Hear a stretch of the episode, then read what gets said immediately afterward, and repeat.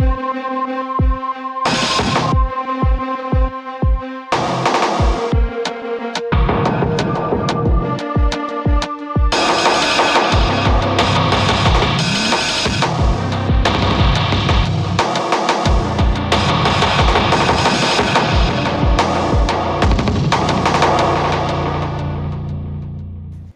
Всем добрый день, вы смотрите и слушаете YouTube-канал «Живой гвоздь». Здесь, в московской студии, я, Лиза Никина, и персонально ваш сегодня Борис Вишневский, депутат Заксобрания Петербурга и член Федерального политического комитета партии «Яблоко». Здравствуйте. Здравствуйте. Я вот удивлена, нас смотрят, а в, то, в это время говорит Путин. Я думала, вся наша аудитория уйдет слушать и смотреть Путина. Вы успели насладиться его речью сегодняшней? Ну, я успел посмотреть, что введено военное положение – на так называемых новых территориях. Э, ничего удивительного в этом нет. Э, могу сказать, что, к сожалению, это шаг э, к продолжению эскалации конфликта. А не в противоположную сторону, как было бы необходимо. Это не просто моя позиция, это позиция Яблока, она хорошо известна. И мобилизация, и проведение референдумов, и присоединение этих новых территорий – и теперь введение там военного положения, это все шаги не к прекращению эскалации и не к миру, а наоборот. И это очень печально. Борис Лазаревич, вы так говорите, как будто ожидалось прекращение эскалации. Мне кажется, это совершенно не в интересах Путина. А, я не знаю, что в интересах Путина. Ведь я не могу э, судить вместо него. Если рассуждать чисто прагматически, то в интересах не его, а вообще страны, наверное, было бы просто не, не начинать всего того, что началось 24 февраля. Потому что последствия оказались для России и для ее граждан достаточно негативными. Это, повторяю, если рассуждать э, прагматически. Но я не думаю, что там работают какие-то прагматические мотивы, имея в виду в руководстве страны и лично у Путина. Полагаю, что мотивы, наверное, какие-то другие, а какие мы не знаем, потому что это особенность уже даже не авторитарной, а тоталитарной политической системы, что в ней все замкнуто на одного человека, никто не знает, кто имеет доступ к его уху в конкретный момент, кому он прислушивается и почему, на основании чего он принимает решение. Мы, собственно, с вами один-единственный раз, если помните, видели некую имитацию коллективного принятия решения. Это когда 22 февраля собирался в Совет Безопасности, думаю, что ну, это зрители... была совсем смешная имитация. Вы мне да, простите, вот конечно, я что я перебиваю. Имитация. Мы увидели не коллективное принятие решений ответственными людьми, занимающими высшие государственные должности, а мы э, увидели э, собрание подданных, которые должны были царю, в кавычках, подтвердить, какой он великий, как он во всем прав – и при этом еще дрожащих от страха, что не дай бог скажешь что ему, что ему не понравится, или не скажешь того, что он от тебя ждет. Вот такой механизм сегодня принятия решений в России. Это само по себе очень печально, потому что этот механизм не подразумевает исправление ошибок. В нем нет системы исправления ошибок как факт, в отличие от демократической политической системы, где такой механизм есть, где есть сдерживающий центр, где есть барьеры, которые не позволяют любому человеку, независимо от свойств его характера и того, что у него в голове, ну, причинить большой вред собственной стране, если он стоит в ее, в ее главе. Какие у вас ожидания? Вот э, э, то, что сегодня объявил Путин, военное положение, там создается какая-то отдельная комиссия во главе с Мишустиным, а там отдельные указания Собянину. Вот то, что мы сейчас наблюдаем, а как это может развиваться дальше, на ваш взгляд? Может развиваться по разным сценариям. Я не исключаю и негативные, об этом и Яблоко говорит, и другие говорят. Я совершенно, к сожалению, не исключаю, что будет попытка применения даже тактического ядерного оружия в этом конфликте. Это будет страшно, это будет иметь э, огромные последствия не только для России и Украины, это будет иметь огромные последствия для всего мира. Мне, конечно, бы хотелось, конечно, хотелось бы надеяться – на то, что разумные решения возобладают. Но я пока не вижу к этому предпосылок. Я пока не вижу никаких движений к тому, чтобы, повторяю, хотя бы уменьшить степень эскалации, а не то, что ее прекратить. Потому что все, что происходит вот за последний месяц, нас э, отодвигает все дальше от мира. И там самое страшное, что каждый день этого противостояния он приносит новые жертвы, он приносит рост ожесточения и непримиримости людей. А когда э, мы начинаем в Яблоке говорить о том, что надо э, заключить соглашение о прекращении огня, э, нас начинают критиковать с двух сторон, как яростные сторонники спецоперации, так и некоторые ее противники, правда, большей частью располагающиеся от России на безопасном расстоянии от ее политического режима, заявляя, что это якобы выгодно Путину. Но вот мы смотрим, что делает Путин, и он предпринимает шаги как раз прямо противоположном направлении, которые ведут не к прекращению огня, не к прекращению гибели людей, а могут только эту ситуацию э, усугубить. Но какой сценарий реализуется, э, предсказать очень э, сложно. В том числе потому, что мы не знаем механизма принятия решений. Борис Лазаревич, мне да. хотелось бы надеяться на лучшее. Конечно, я вообще исторический оптимист, но для оптимизма сейчас не очень много оснований. Борис Лазаревич, вот вы сказали про возможное применение тактического ядерного оружия, которое вы не исключаете. А можете объяснить, зачем? А, мне кажется, что нынешнее вооружение, вот мы наблюдаем э, массовые обстрелы ракетные украинских городов. Какой смысл в применении тактического ядерного оружия, если, в принципе, все, что нужно, можно сделать с помощью уже имеющегося оружия, уже применяемого? Ну, во-первых, видимо, все, что можно сделать, все-таки нельзя, судя по всему. Ведь э, факт введения военного положения, он в том числе и подчеркивает, конечно, крайнюю серьезность с точки зрения российского руководства ситуации в Херсоне, в Запорожье, в Донецке, в Луганске. Ну, иначе по закону это просто бы не вводилось. Смотрите закон о военном положении. Э, там ведь прямо написано, в каких случаях оно вводится. Оно вводится при э, агрессии против России, при угрозе ее территориальной целостности и так далее. Э, и при этом военное положение подлежит там утверждению в Совете Федерации, но тут мы понимаем, что проблем не будет никаких, но сам факт введения – это доказательство серьезности ситуации. А дальше, э, если обычные меры с точки зрения российской власти могут не помочь улучшить ситуацию ну, на фронте, на условном, с их точки зрения, тогда может быть применено самое сильное оружие, имеющееся в их распоряжении. Об этом, к сожалению, разные российские персонажи, включая, например, Дмитрия Медведева, давно уже говорят, я бы сказал, даже с неким упоением и ну, сдерживаемой радостью. Ну, Дмитрий страшно, Медведев упивается, в принципе, мне кажется, самим фактом, что он несет какую-то чушь на публику, и кто-то это читает. Знаете, Лиза, к сожалению, вот э, висящее на сцене ружье может выстрелить. К сожалению, если слишком долго об этом говорить, то эти мечты могут реализоваться.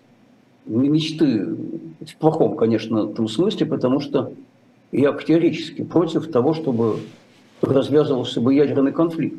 В том числе потому, что в этой ситуации вообще не будет победителей. И я э, думаю, что вот пугая применением э, ядерного оружия, там, с одной стороны, там, конечно, российские власти, они надеются добиться каких-то своих целей, они надеются, наверное, добиться сокращения поддержки Украины, они надеются добиться э, прекращения или, или остановки каких-то наступательных операций с той стороны, что вот а если вы не остановитесь, мы тогда используем ядерное оружие. Но, но с другой стороны, э, это ведь некая ловушка, потому что если ты говоришь, что если чего-то не произойдет, я сделаю такой-то шаг, а потом ты его не сделаешь, то в логике, которой, к сожалению, руководствуются многие представители российской власти, это будет означать, что ты не выполнил того, что грозил, а ты должен это выполнить, если уж ты этим угрожаешь. Знаете, это вот такие самосбывающиеся пророчества, к сожалению.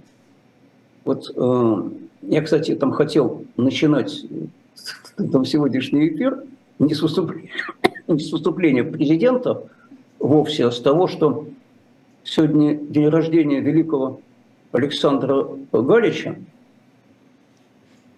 104 э, года назад родился Александр Аркадьевич, и вы знаете, э, летом 30 назад я был абсолютно уверен, что его прекраснейшие песни – это уже часть нашей истории, истории нашей поэзии, истории авторской песни, истории нашей литературы, но что это уже не будет актуально, потому что то, о чем писал Галич, уже не повторится никогда.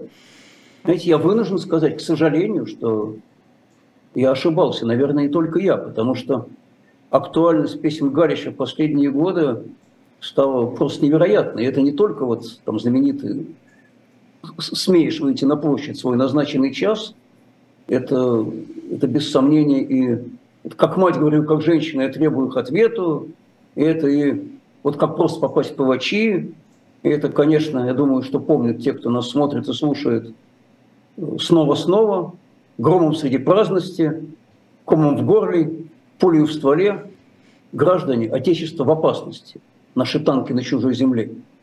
Ведь было написано, когда вводили войска в Чехословакию. Кстати, тогда тоже очень много нам рассказывали, я это помню, я был подростком, что если бы мы этого не сделали, там завтра было бы НАТО. И вот войск Афганистан, я помню, то, что называлось выполнением интернационального долга. Это же вечное применение эвфемизма. И, кстати, когда начиналась Чеченская война, тоже хочу напомнить, она ведь называлась вовсе не войной. Это сейчас слова «Чеченская война», но тут давно уже стали общепринятыми. А формально это называлось контртеррористической операцией и наведением конституционного порядка. Так вот, если говорить о Галиче, знаете, я не большой любитель прогнозов, тем более, что сейчас горизонт планирования очень резко сократился. Но один прогноз я все-таки сделаю. О том, что обязательно будет актуально еще одно выражение Александра Аркадьевича Галича, то, которое кум откушал огурец и промолвил с мукою, оказался наш отец не отцом, а сукою. Это после смерти там Сталина было написано. А это ведь логика любого тоталитарного режима. Э, никто не вечен, в том числе и диктаторы. А потом начнется массовое прозрение, потом начнут рассказывать, что, оказывается, там кто-то разрушал режим изнутри, там героически боролся, и вообще был против, только не мог это сказать, потому что у него семья, дети. И Но ипотека. делал все возможное для того, чтобы да, минимизировать я, я, вред. Я уже видел в своей жизни. Я уже видел один раз, как переобувались на лету, как бывшие пламенные коммунисты, там, секретари партийных комитетов и прочее, говорили, что они оказываются за демократию всей душой, просто раньше они не могли это сказать. Ну, Галич до этого не дожил. Александр Аркадьевич, как известно, он э, еще в 1977 году он, он умер. Но если бы он дожил хотя бы до перестроечных и постперестроечных времен, я думаю, он тоже много что мог бы написать.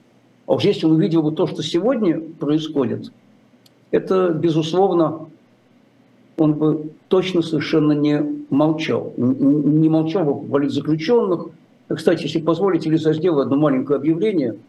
Конечно. Вот, э, у нас 30 э, октября будет э, День памяти жертв политических репрессий. Этот праздник пока еще не вычеркнут из российского календаря. И значит, каждый год в этот день, с одной стороны, проходит там чтение имен жертв репрессий. У нас в Петербурге это всегда проходит у Советского камня на Троицкой э, площади и в других местах. И вот за два дня до этой даты, 28 числа, это будет такая у нас всероссийская акция, во всех офисах э, Яблоко, во всех городах, и в Москве, и Петербурге, и в других можно будет в очередной раз подписать открытки политическим заключенным. Я уже много раз тоже участвовал в этих акциях. Вот и в Москве на Пятницкой, и в Петербурге на Шпалерной, и в других городах приходите, пожалуйста, чтобы поддержать политзаключенных, потому что для них необычайно важно получать письма с воли, необычайно важно понимать, что они э, не э, одни, и необычайно важно там, чувствовать поддержку. Вот и моя личная поддержка многим из тех, кого я знаю, за кого я в том числе писал личные поручительства, и Владимиру э, Карамузе, и, и Андрею Пивоварову, и Саше Скочеленко, и Ольге э, Смирновой, и многим там другим, э, тут кого сейчас преследуют по политическим мотивам. Опять же, мы не думали, что мы доживем до того, что в стране опять будут политзаключенные. К сожалению, они опять есть. Я только напомню еще нашим зрителям и слушателям, что, в принципе, не обязательно ждать 30 октября для того, чтобы да, поддержать политзаключенных. Можно отправить письма, даже не обязательно писать бумажные. Есть возможность отправить электронные письма. Как именно это сделать, куда писать, это можно найти. Но ну, проще всего, наверное, в телеграм-каналах. У практически у каждого политзаключенного есть какой-то телеграм-канал поддержки, где люди, которые занимаются его делом, пишут информацию о том, как проходит э, дело, суд э, и куда можно как раз писать. Так что можно зайти, написать письмо. А, но, Борис Лазаревич, давайте вернемся немного к ядерному оружию. А, я просто, вот вы говорили о том, что действительно остается очень мало вариантов у России, судя по всему, все идет совершенно не по плану, но тем не менее, мне мы кажется... Не знаем план. Знаете, когда мы говорим, что это, нам очень долго рассказывали, что все идет по плану, только план нам почему-то не предъявляют. Но план постоянно, судя по всему, меняется. Э, но, тем не менее, мне кажется маловероятным, что западные страны на ядерный удар со стороны России не ответят тем же самым. Мне кажется, что Кремль это тоже должен понимать. Я не берусь судить о том, что должен понимать Кремль. Опять же, если говорить о мотивах чисто прагматических, ну, давайте отмотаем стрелки назад в январь, в декабрь, когда э, не было еще никакой спецоперации, когда не было такого масштаба экономических там, санкций, когда не было ухода огромного числа иностранных компаний из России, там, когда э, российские бизнесмены и чиновники могли спокойно, что называется, обогащаться здесь, а тратить это все там, когда не было никаких проблем для перемещений, там, когда европейские страны не закрывали э, въезд там, гражданам России к себе. Вот у меня вопрос. Э, лучше ли стала там, жизнь с тех пор? Я думаю, что ответ достаточно очевиден. Имею в виду там, жизнь в нашей стране, в России. И поэтому, если бы власть исходила из чисто прагматических мотивов, то, возможно, она бы действовала как-то иначе. Вот ужас в том, что мотивы эти непонятны. Ужас в том, что возможность нажать э, там, ядерную кнопку рассматривается не как начало апокалипсиса, а как в лучшем случае как инструмент шантажа, а в худшем случае как возможность вообще действительно вот, там, таким путем э, добиться э, перелома проведения того, что велено называть спецоперацией. И то, что это говорится всерьез, это страшно. Я не знаю, какие могут быть ответные меры в этом случае. Но сильно подозреваю, что это будет уже такой уровень эскалации, э, выйти из которого будет крайне сложно, понадобится очень много времени, и, главное, последствия будут катастрофические. И, конечно же, на мой взгляд, надо этого не допустить. Мы еще в конце сентября месяца принимали специальное заявление на политкомитете там «Яблоко» о том, что надо не допустить там, ядерного конфликта. Мне представляется, что ну, ни один нормальный, разумный человек такого конфликта хотеть не должен. Но мы же видим, что в действиях российских властей далеко не всегда именно разум Э, а оказывается преобладающим. И ведь действительно проблема в том, что каждый день продолжение этого конфликта э, уходят человеческие жизни. Э, каждый день погибают там люди с двух сторон. Каждый день разрушаются новые и новые, в том числе и гражданские объекты. И альтернатива очень проста. Или действительно будет соглашение о прекращении огня которого мы не устаем призывать, и э, люди гибнуть каждый день перестанут, или все будет продолжаться.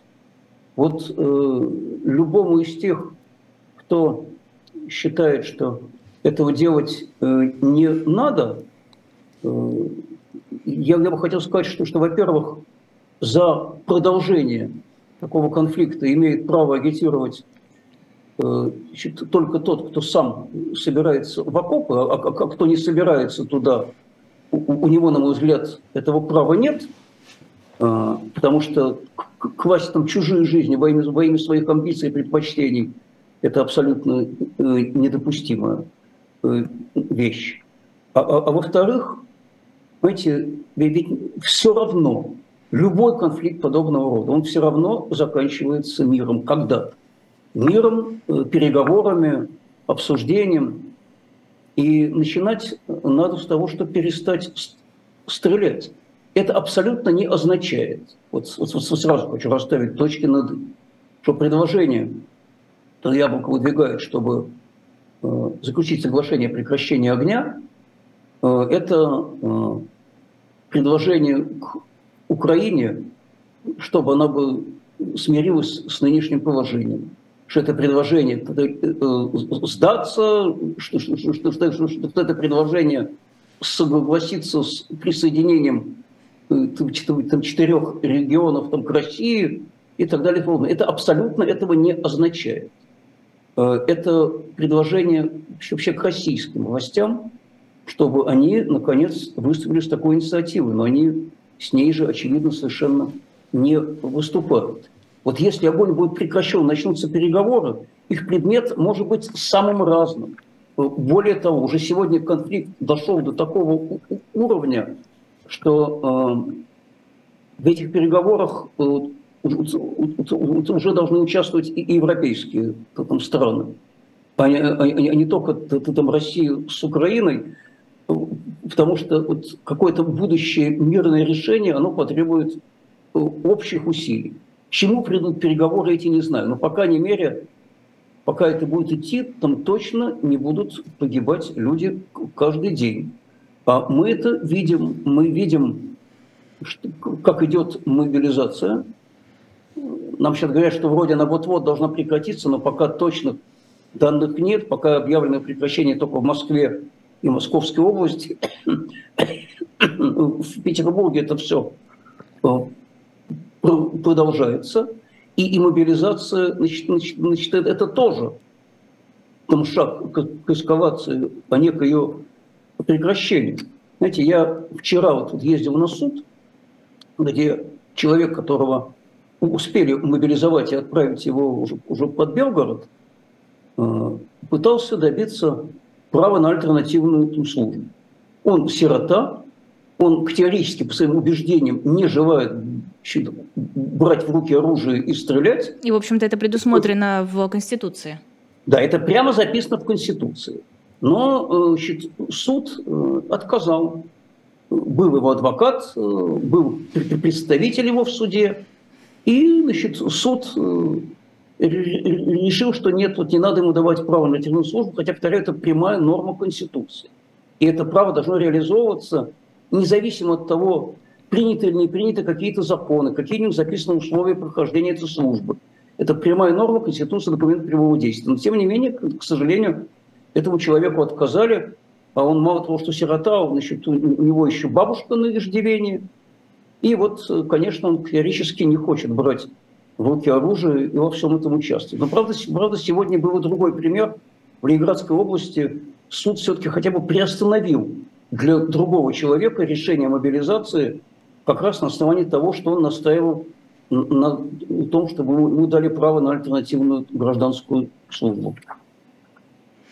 А, насколько вы верите, в принципе, в заявление и Путина, и Собянина о том, что... Вот Собянин говорит, что мобилизация в Москве прекращена, Воробьев последовал его примеру губернатора Подмосковья. Путин говорит, что до конца месяца завершится мобилизация. Насколько, на ваш взгляд, э, действительно в соответствии со словами этих чиновников, этого президента, э, прекратят военкоматы свою работу?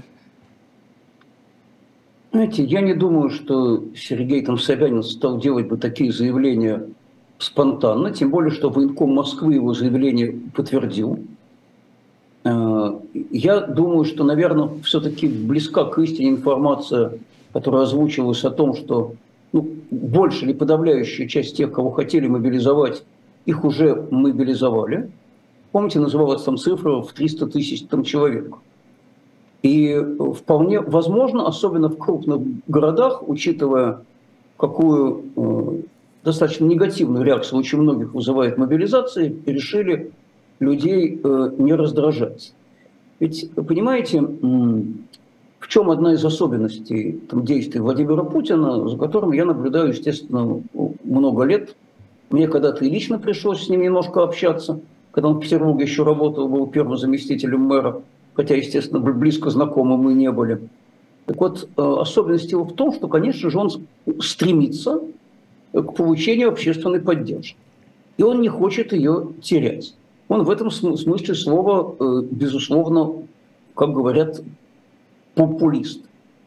И э, если бы уровень поддержки спецоперации был таким, как нам рассказывают разные социологи, я, по-моему, говорил это, это даже в прошлом эфире на живом гвозде, то очереди стояли бы у военкоматов, а не на границах, чтобы уехать из России. И очевидно совершенно, что в крупных городах, ну, в Петербурге я просто лично это наблюдаю, очень высокий уровень тревожности в связи с этим.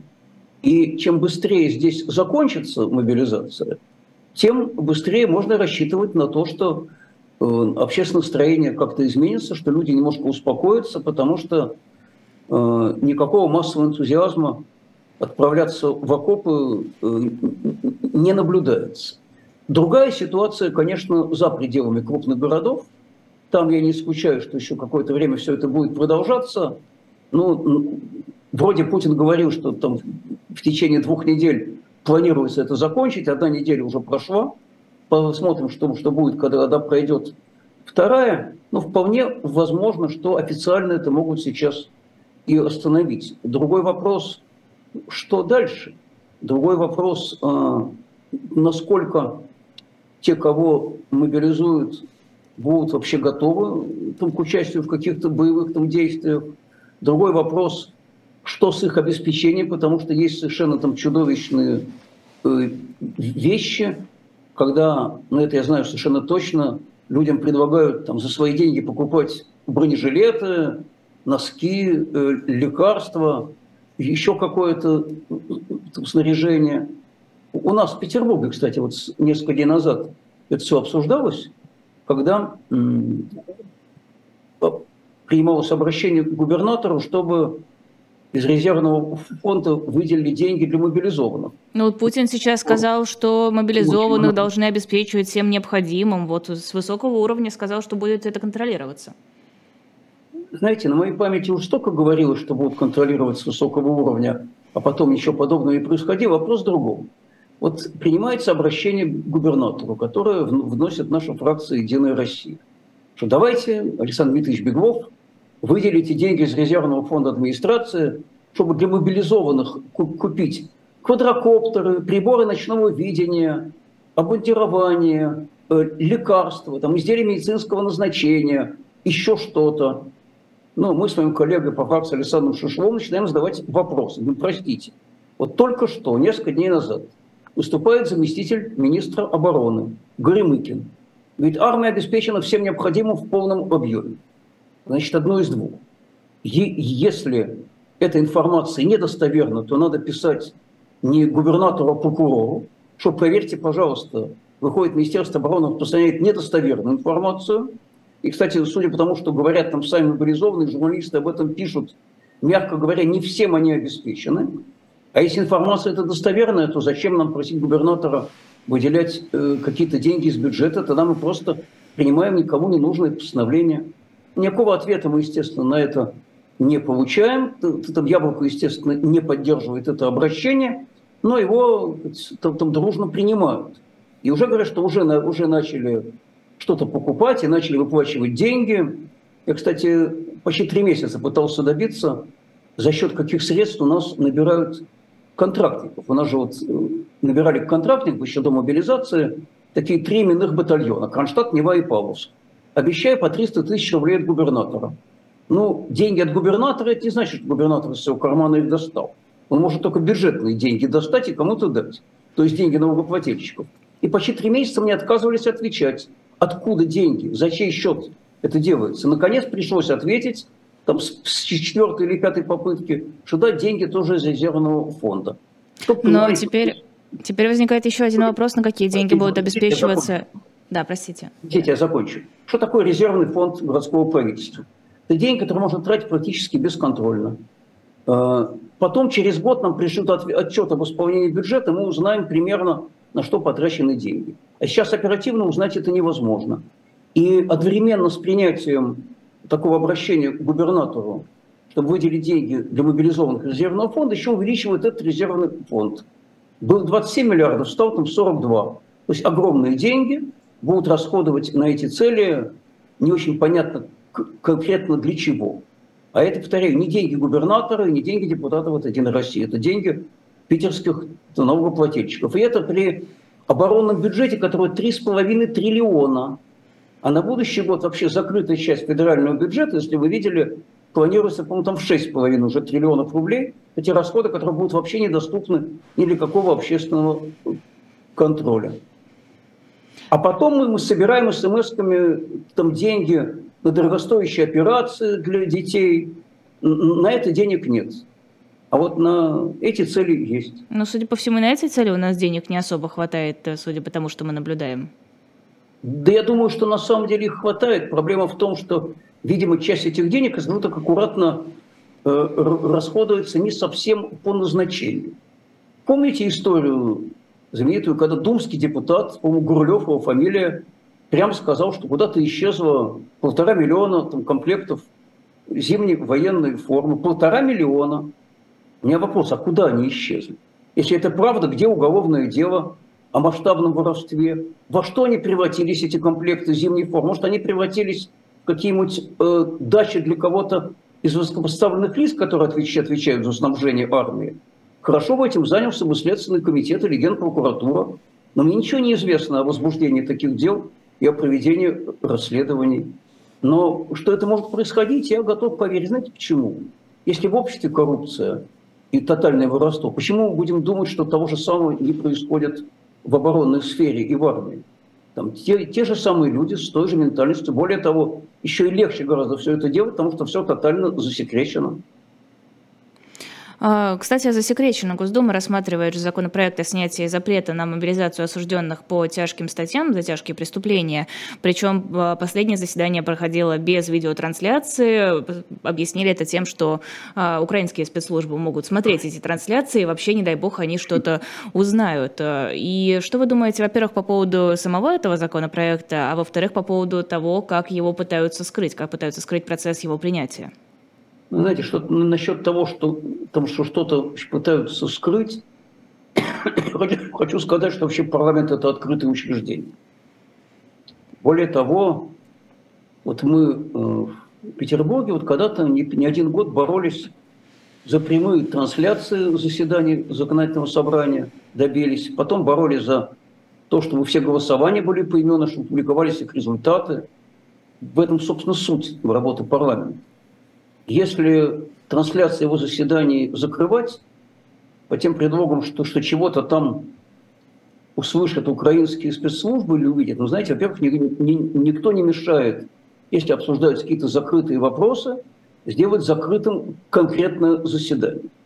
Если действительно там обсуждаете что-то такое, что никому знать нельзя, но это не значит, что нужно вообще не транслировать думские заседания, там скорее это желание как можно больше скрыть, а может быть это еще желание для того, чтобы граждане бы не видели, знаете, вот, вот еще цитирую Петра Первого, э, что, что господам там сенаторам речь в присутствии держать не пописанным, а только своими словами, дабы дурь каждого всем видна была.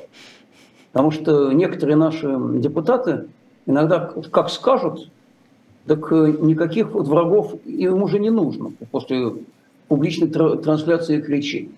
Вот, а что, что касается предложений о призыве осужденных, знаете, вот э, я, насколько помню, некоторое время назад членов Совета по правам человека при президенте направляли официальное обращение, а действительно ли в российских там колониях идет э, вербовка заключенных.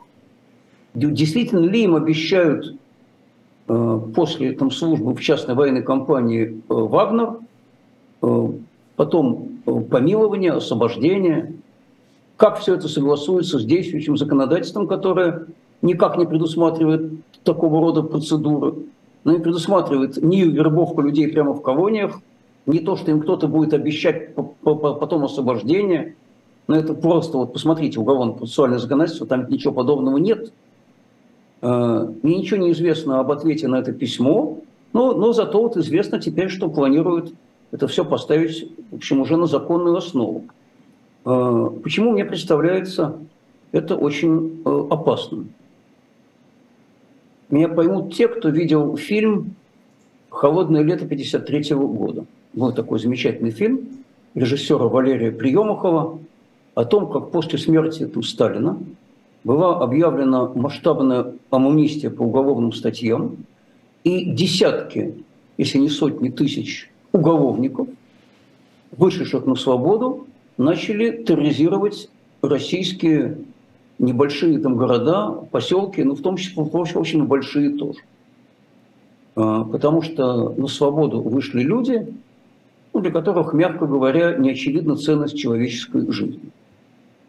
Тут ведь мы рискуем получить то же самое. И вот то, что называется афганским синдромом, когда после возвращения из Афганистана очень многие из тех, кто прошел вот это выполнение интернационального э, долга и там э, научился там стрелять и убивать, потом пополнили ряды криминальных группировок, так вот, э, афганский синдром может показаться еще достаточно ограниченным, потому что если сейчас будут прямо вербовать людей, осужденных в том числе за тяжкие преступления, и обещать им потом освобождение, ну, боюсь, что нетрудно предположить, как они себя поведут, оказавшись на свободе. Я вот думаю, неужели этого не понимают те, кто вносит такого рода там, законодательные предложения?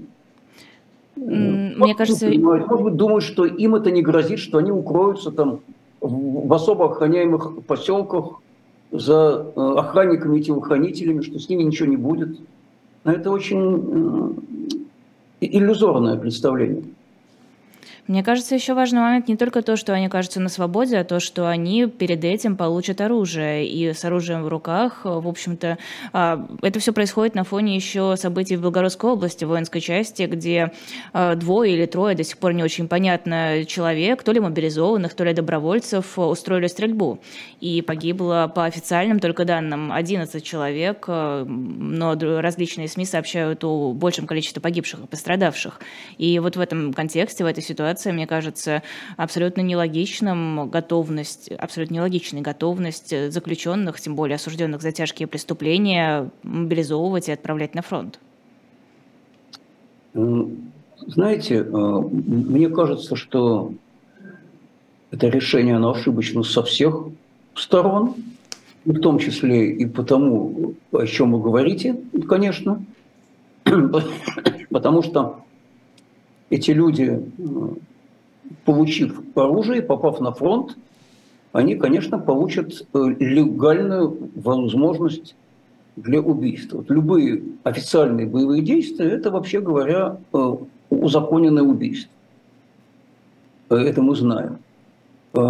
Почему хотят использовать для этого заключенных? Ну, такой в цинично извращенной логике, которой руководствуется власть, это, видимо, стремление там, набрать тех людей, которые, в отличие от обычных мобилизованных, э, не обладают большими моральными барьерами для того, чтобы взять в руки оружие и стрелять. Э, то, что произошло под Белгородом воинской части, это, это страшно, конечно. Я не знаю причин этого, я не видел никаких данных официального расследования, могу только там, судить по слухам и утечкам. А, но я могу сказать, что ведь там что-то подобное уже происходило. Что-то подобное происходило и в советской армии даже. Были конфликты между военнослужащими, в том числе, которые заканчивались там, стрельбой и убийствами. Вот было на всю страну когда-то прогремевшая история э, Артура Соколаускаса из Литвы, который после издевательств сослуживцев над ним, он взял в руки оружие и э, застрелил многих из них. Это ведь, то, к сожалению, э, встречалось не раз и не два. Я не могу сказать, что это все случается постоянно, но, видимо, там надо что-то менять в армейском механизме, если происходят там такие ситуации. И э, если сейчас, э, на, на, на что я надеюсь, вот, все-таки мобилизация будет остановлена, ну, может быть, вероятность таких ситуаций будет меньше, по крайней мере. Но в любом случае я, я жду, конечно, результатов расследования, что же там в действительности произошло. Потому что все для того, чтобы человек взял в руки автомат и начал э, стрелять по тем, находятся вместе с ним в одном военном лагере, нужны какие-то очень серьезные основания.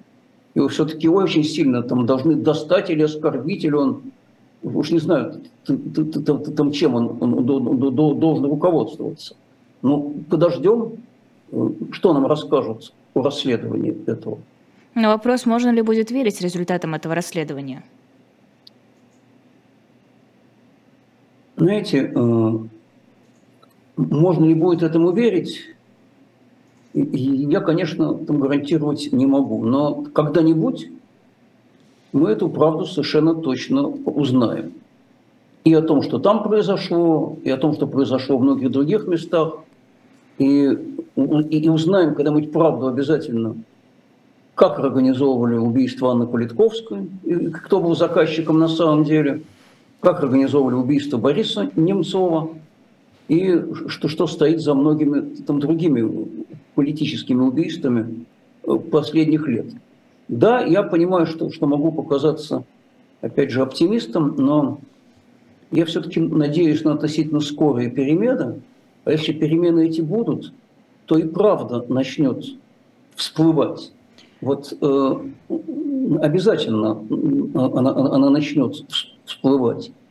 И э, надо не э, впадать все-таки в грех э, уныния.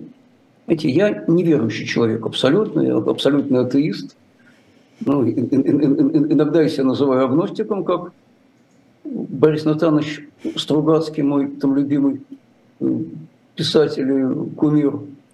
Но, тем не менее, я точно совершенно знаю, что грех уныния – это самый, один из самых там, страшных смертных там, грехов. Вот одно из желаний власти – это чтобы мы бы опустили руки, что мы впали в уныние, что мы считали, что от нас не зависит ничего, что мы ни на что не можем повлиять.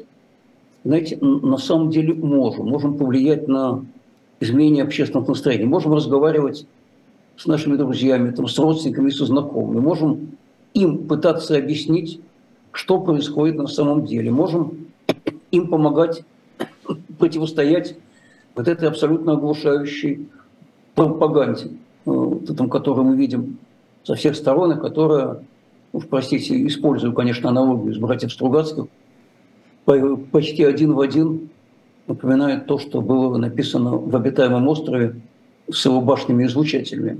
Вообще «Обитаемый остров» можно цитировать уже почти с каждой, по страницы за последние годы, не только «Обитаемый остров». Слишком многие книги сейчас можно цитировать, особенно антиутопические и постапокалиптические.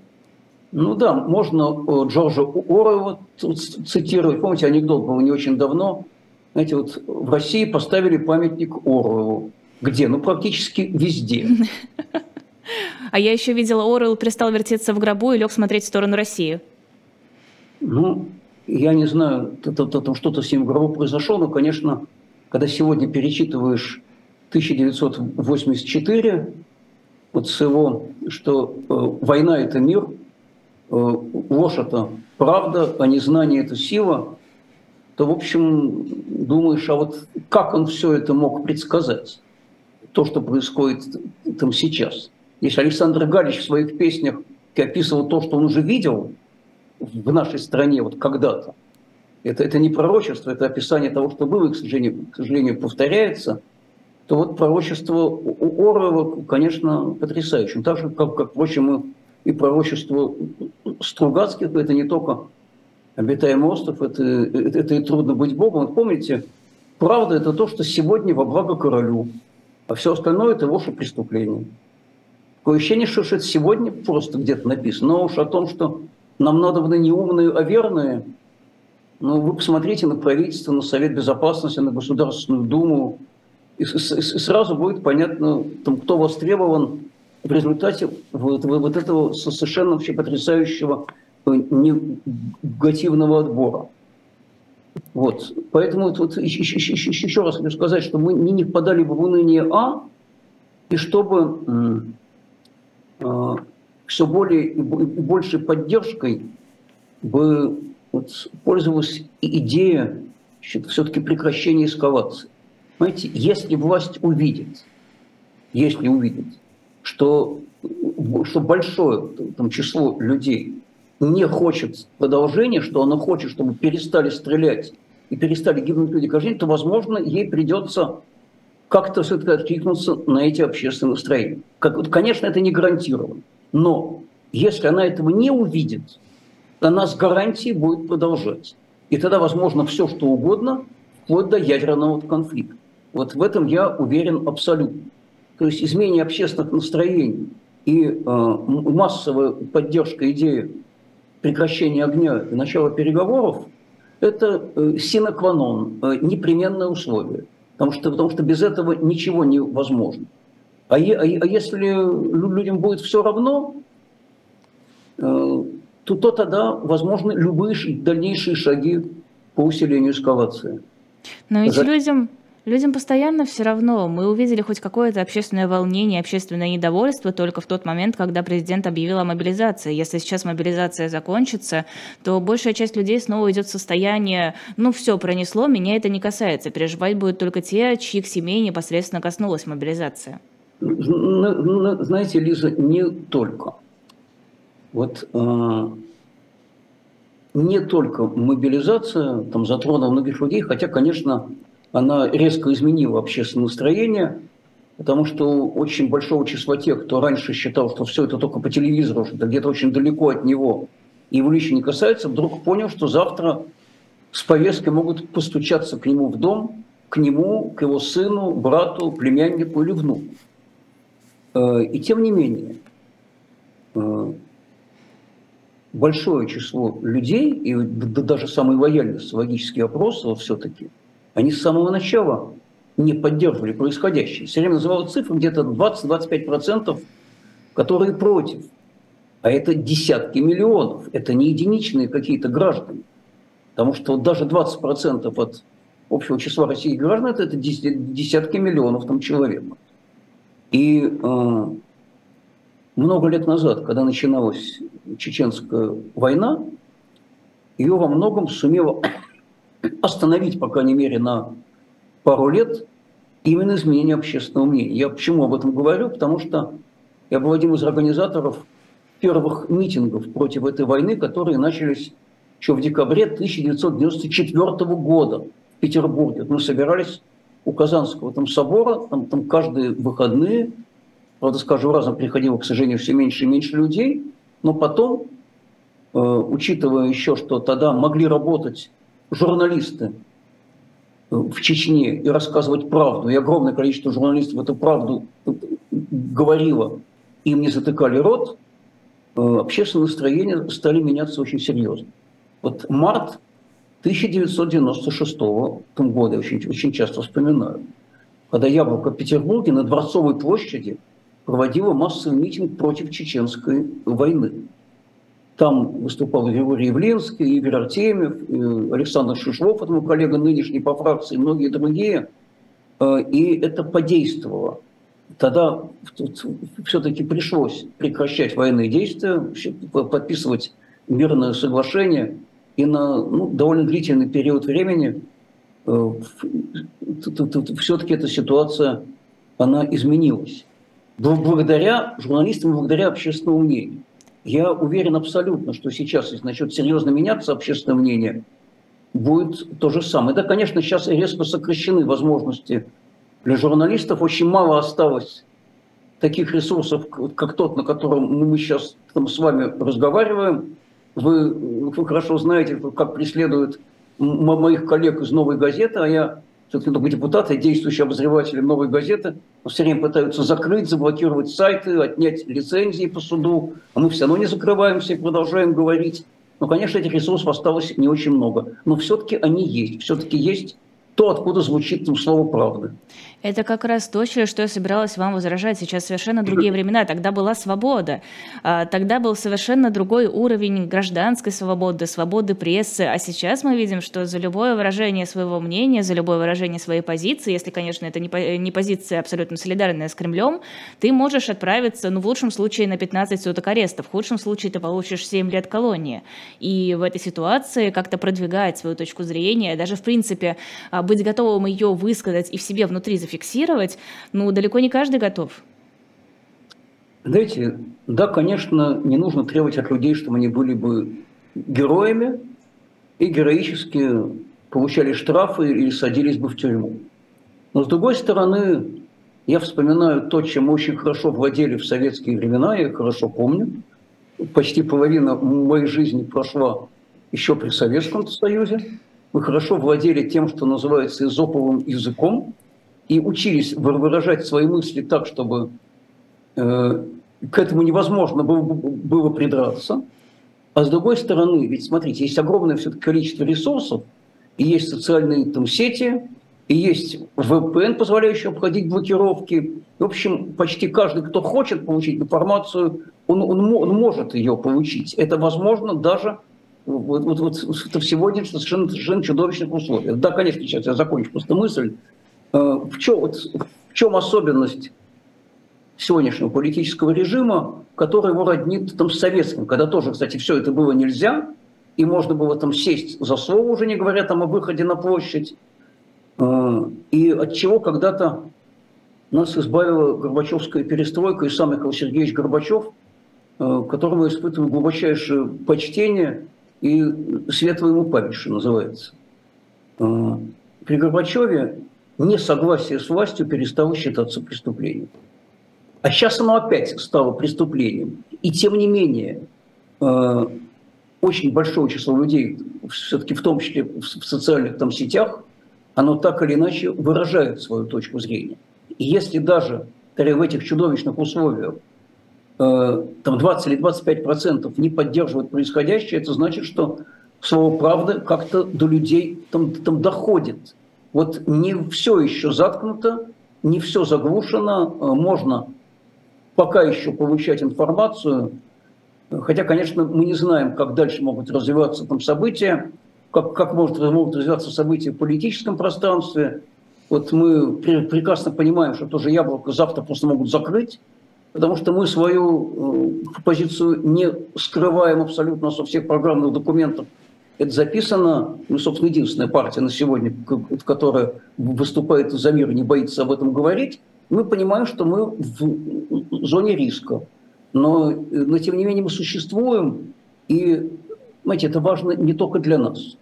Это важно для тех, кого мы представляем и с кем мы общаемся. Я вот каждый день там хожу по улицам Петербурга. Ну, так получилось, что меня довольно многие там знают в лицо в нашем городе. И они говорят, спасибо мне и моим коллегам по яблоку за очень, одну очень простую вещь. То, что мы говорим вслух то, что они думают сами. Что кто-то их представляет, кто-то транслирует их точку зрения, потому что больше, в общем, некому, никого не осталось. Но мы стараемся.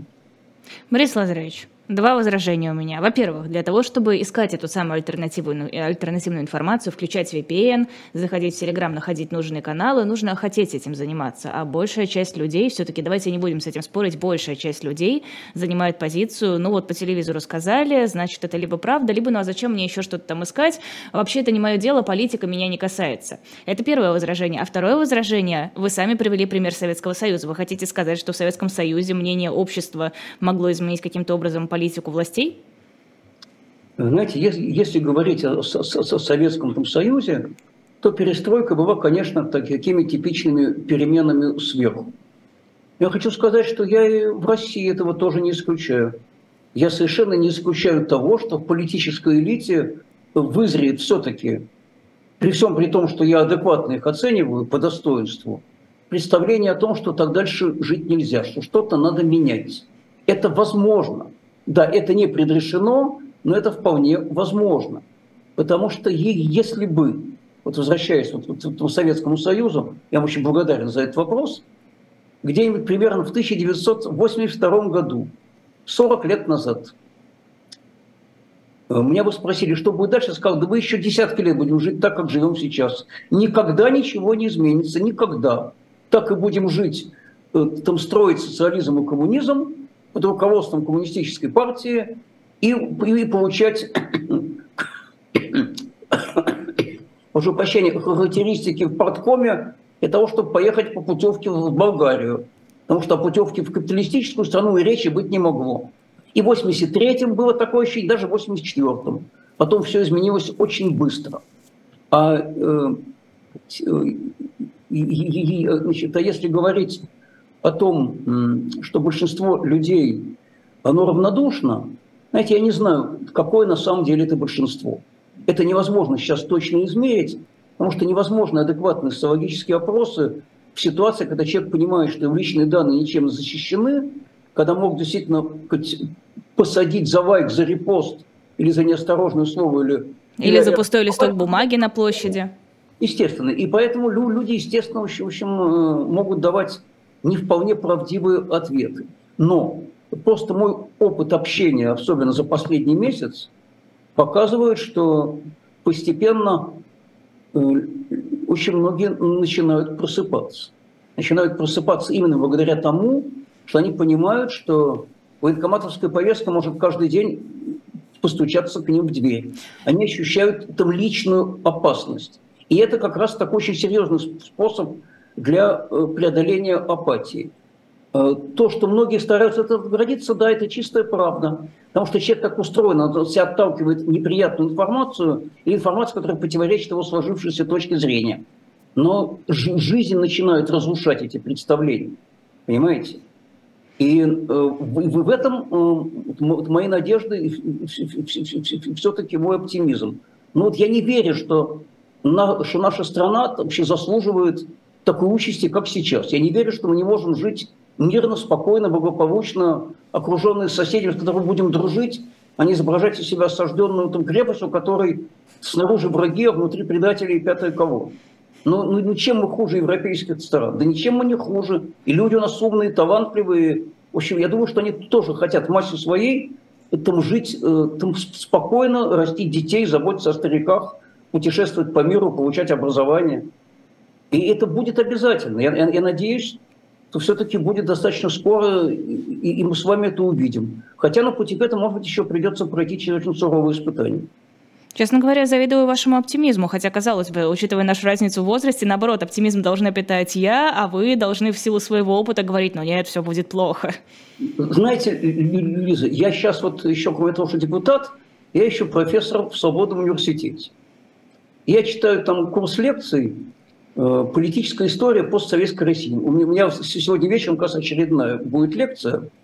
И эта лекция будет с рассказом о выборах 1990 года, в этой знаменитой избирательной кампании, когда те, кто был против существующего порядка вещей, особенно в крупных городах, э, одержали сокрушительную победу. Хотя, казалось бы, ничего, ничто не предвещало. И на выборах 1989 года ничто не предвещало, что будут провалены основные э, кандидаты от коммунистической партии в крупных городах. Понимаете, на чем основан мой оптимизм? Он основан на историческом опыте в том числе. Вот все тот же Борис Натанович Стругацкий мне когда-то сказал, что, Боря, э, мы с вами точно знаем, точно, что тоталитаризм не вечен, даже самый глухой и безнадежный. Потому что один раз он уже рухнул у нас на глазах. И наша задача делать все, чтобы приблизить эту перспективу, она точно есть.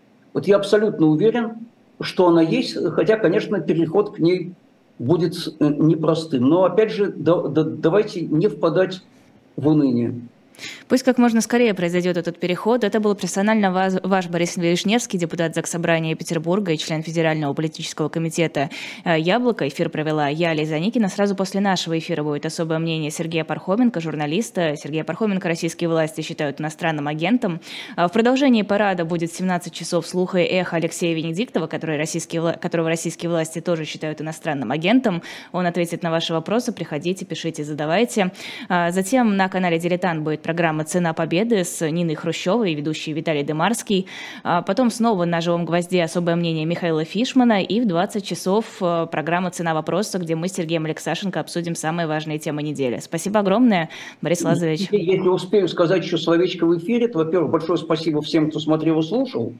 И во-вторых, э, друзья, подписывайтесь на мой телеграм-канал. Называется он «Вишневское время». Очень легко найти. Будете получать самые свежие новости и знать, что я думаю о происходящем. Я буду очень рад новым подписчикам. И спасибо большое Элизе и там живому там гвоздю, и коллегам, которых я прекрасно помню еще по эху.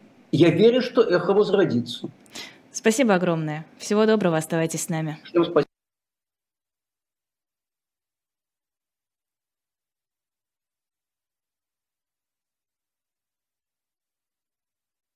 Да, еще раз спасибо огромное. Все, эфир завершился.